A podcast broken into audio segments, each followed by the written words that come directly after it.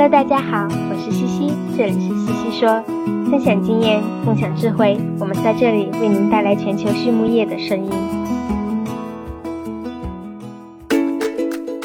感谢西西说的合作伙伴们：英赛特解决肠道问题，美国达农威公司值得信赖的营养与健康专家，优宝生物、三和药业让健康养殖更简单。隆昌动宝十七年专注研制天然提取添加剂，引领畜牧业节能优产。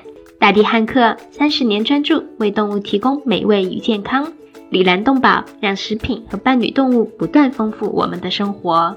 康德全包膜凝聚未来，凝聚更多力量，释放更多能量。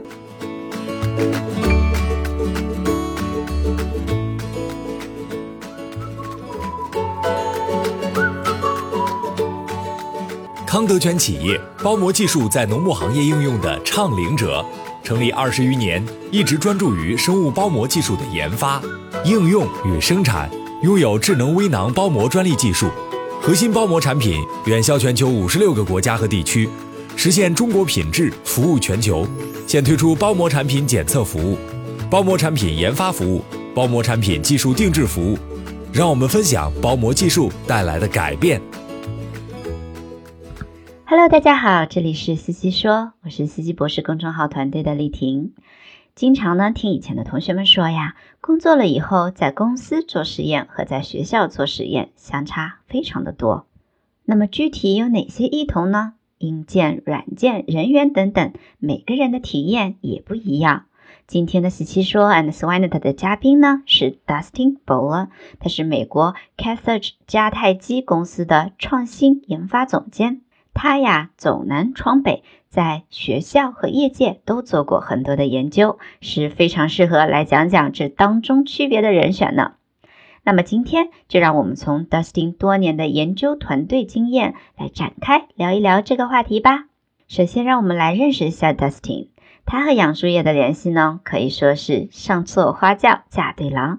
他职业生涯初期对养牛更感兴趣，在伊利诺伊大学读肉品科学的硕士期间，因为当时肉品科学项目的强项是猪肉研究，他也就不得不开始学习一些养猪知识。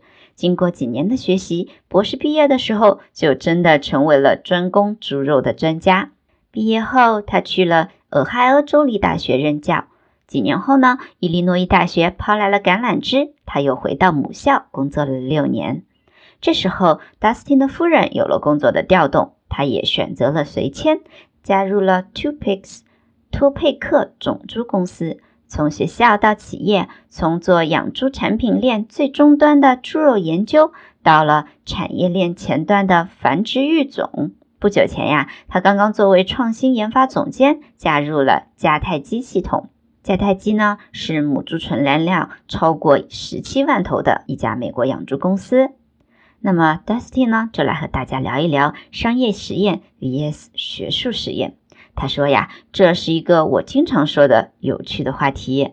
学校里的学术实验常常是很正式、很有系统的，同时呢，学术实验一般会有两个目标。一个是科研目标，要找到什么信息；而另外一个则是教学目标，要培养学生的科研能力。统计学上的统计效力是由样本数量和变量控制的。学校实验因为规模不大，所以很多时候无法增加样本数量，只能靠减少变量来达到预期的统计效果。因此，学术实验的控制变量会做得非常的好，也因此可能样本数就会比较小。那相反的，商业猪场的规模化实验在实验设计上可能跟学术实验的相似，但是样本数量则会大大的提高，也因此可以牺牲一部分控制变量，容忍更多的差异。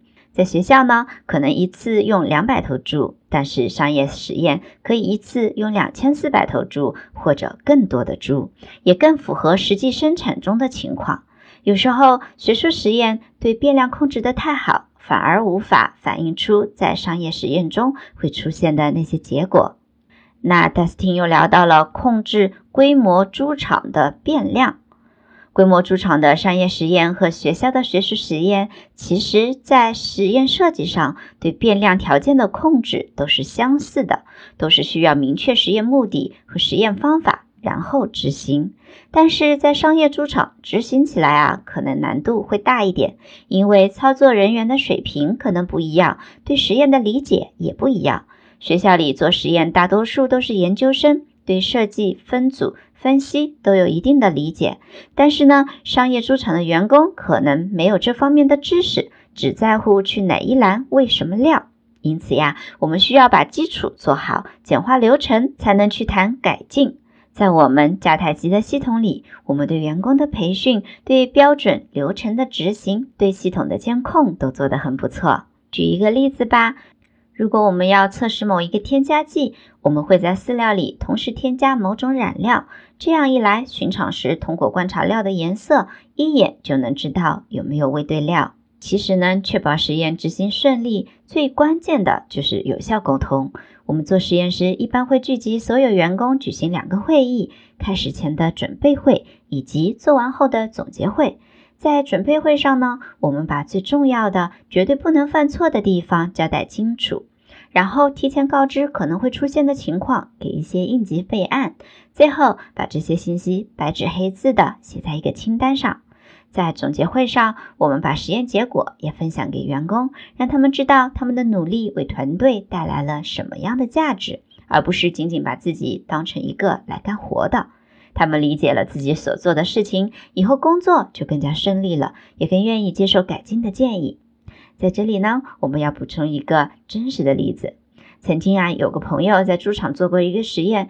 涉及的就是某一组有不少猪会生病，死亡率也会高。但是猪场员工呢，并没有事先知道这些消息，每天去猪场看到死猪都会很困惑、很烦躁，然后导致了消极怠工，并且觉得这有问题那有问题，很多的不满。最后实验效果没有达到，还使得员工和领导之间产生了隔阂。我们需要提前沟通来杜绝这种情况。接下来呢达斯汀聊到了育种、养殖、屠宰三种实验之间的联系。他说到呀，我在育种公司做过研究，又在学校研究过屠宰场，现在又来到了生产养殖企业。其实说到底呀，我们都是做动物科学的，从实验目的的角度来说，没什么区别。我们所有做的事情都朝着同一个方向，那就是让消费者吃上满意的猪肉。育种、养殖、屠宰其实是串联猪肉产业链的上下游。上游做出的成绩一般有两种结果：一种是帮助下游环节解决了问题；一种呢是给下游环节制造了问题。养殖企业只关注自己这一环节的话，养猪可能是容易了，成本可能是降低了，但是呀，却很容易给屠宰企业带来麻烦。比如母猪场做的改变，不仅仅需要有利于母猪，还要给接下来的保育、生长、育肥都提供便利。同时呢，也需要考虑到是否会影响到更后端的屠宰加工。所以大家要朝着一个方向使劲，不能脱节。接下来呢，Dustin 聊到了 CRO，他说道。在美国，除了学校，还有一种研究机构是大家比较认可的，我们叫它 CRO，也就是 Certified Research Organization。翻译过来呢，就是认证研究机构。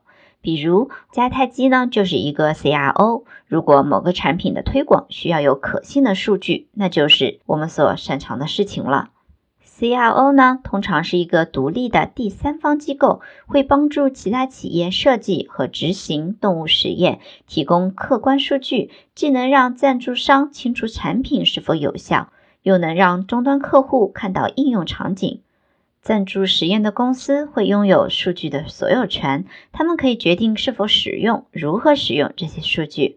从做实验的角度来看呢，学校的实验通常是为了解决一个科学上的课题，可以非常的开放有创意。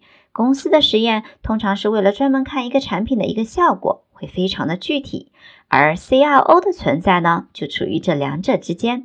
我们不会在乎实验结果是有效果或者是没有效果，我们只是提供客观数据的第三方。在盈利和回报方面，学校当然是没有固定盈利的压力的，他们有的是学术压力，包括发文章、拿基金、培养学生；而公司研发团队的回报则来自于能够利于营销的实验结果。所以，如果实验没有结果，则会面临相当大的压力。我们 CRO 的盈利模式就不一样了。我们作为第三方，实验结果对我们来说没有太大的影响。我们只需要做好自己擅长的事，让更多的企业相信我们的数据是客观、是真实的，愿意和我们做实验。英赛特解决肠道问题，赛金素广谱四用抗菌剂，抗菌性能超强的肠溶型中长链脂肪酸，可肥酸五零，真正的肠溶苯甲酸，高剂量替代氧化锌，单保八零，无色味，水泡不变色，不反应型单宁酸制剂，钻石菌抗菌性能超强的益生菌制剂，高效产酶促消化，防治虾白变病，防流胃酸中毒，苯甲酸钙，高效抗腹泻的酸化剂，促进乳猪采食，改善蛋壳质量。接下来戴斯汀聊到了实验方法的改进和评估。其实呀，他说，无论是学校还是企业，还是我们 CRO 做实验的方法，都一直需要改进。我们得去参加会议，和人交流学习，但是呢，又不能完全照搬照抄，需要认真下功夫去研究研究。比如说，有些人觉得称猪的时候一头一头称更为准确，有人觉得一篮一篮称更加方便。那你会怎么选呢？首先，我们得看自己的硬件设备符不符合要求。其次呢，是要自己试一试，用数据来说话。其实呀，怎么选都可以，但是一定是要经过深思熟虑的。问问自己有没有所需的资源，将要如何使用这些资源，有哪些不可控因素，以及如何将变异最小化。那还有一点呢，就是需要精简你的实验设计。有很多人做实验的时候呀，生怕漏掉任何一个指标，于是设计了很多很多样品的收集，但最后一个都没有做好。我的建议是，专注于你最感兴趣、最想知道的那个指标变化。如果在后续结果分析中有更有意思的情况发生了，那么我们就针对这个情况再进一步设计一个实验来验证。用心做好每一个决定，就能做出高质量的研究。在采访的最后呢，Dustin 聊到了他最喜欢的专业资源是动物科学期刊，而他最喜欢的非专业书籍呢，则是 Influence Science and Practice，影响科学与实践。最后一个问题是什么使成功的行业精英与众不同呢？Dustin 说道呀，是坚持。他说：“我一直喜欢观察在校的研究生们。”因为读研读博其实都挺苦的，我们都经历过。但是你看看每一个能够熬出头、顺利毕业的孩子，都是咬牙坚持到最后的。那么今天的西西说我们就聊到这里，我们下一期西西说再见吧。